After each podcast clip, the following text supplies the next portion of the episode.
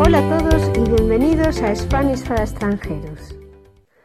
Este es el programa en el que vamos a aprender español haciendo las cosas que nos gustan y que nos interesan.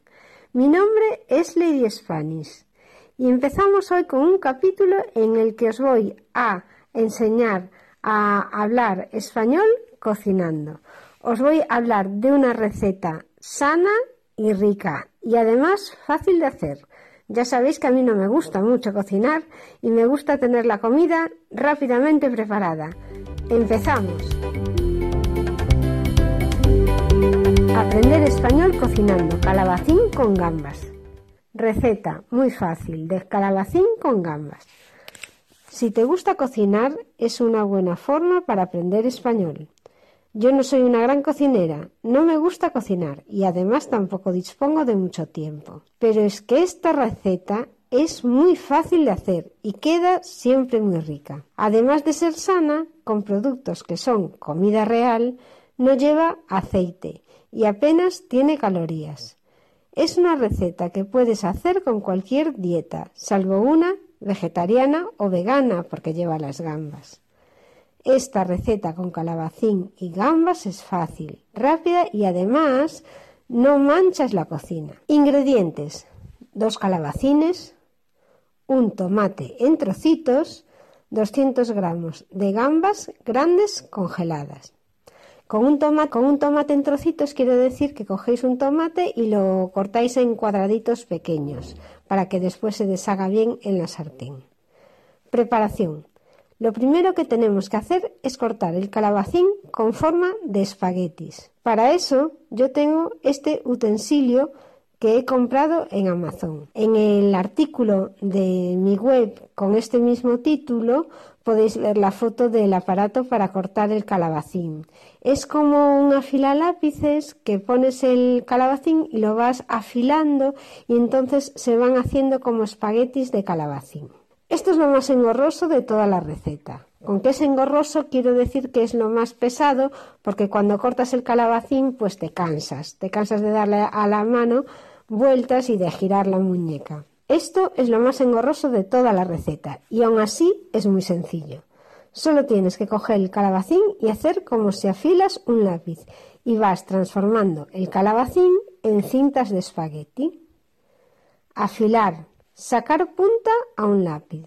Puedes decirlo de las dos maneras.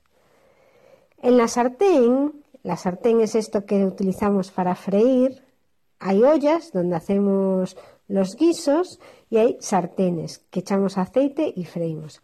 En la sartén pones todos los ingredientes, calabacín, gambas y tomate, con un poco de sal y si quieres puedes añadirle ajo en polvo. Si echas el ajo entero cortado en trocitos, a lo mejor te encuentras después los tropezones porque no se va a freír. Al no echarle aceite no va a estar frito y entonces no va a estar tan rico. Puedes usar tomate triturado natural en vez de tomate fresco. Pero yo soy partidaria de alimentos cuanto menos procesados mejor.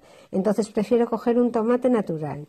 El tomate triturado es el que cogéis en lata sin estar frito. Es tomate natural, pero que ya te lo dan preparado cortado y como en, como un zumo casi, un zumo muy espeso. Cuando ya tienes todo puesto en la sartén, tapas la sartén y dejas que se haga. Creo que no necesita nada más. Ya suelta bastante agua todo. No le lleva mucho tiempo, sobre 15 o 20 minutos. Déjalo hasta que veas que están blandos y a tu gusto. Y nada más.